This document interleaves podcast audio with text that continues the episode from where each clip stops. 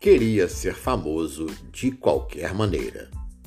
Teve uma ideia: sair pelado em plena pandemia usando apenas a máscara.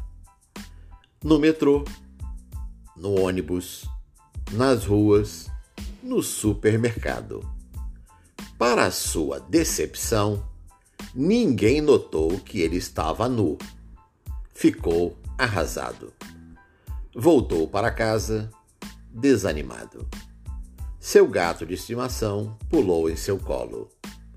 Foi então que ele teve uma ideia: fazer uma live dançando com o gato a Macarena. Ficou famoso, ganhou patrocínio e agora mora numa bela casa. Coisas do nosso tempo.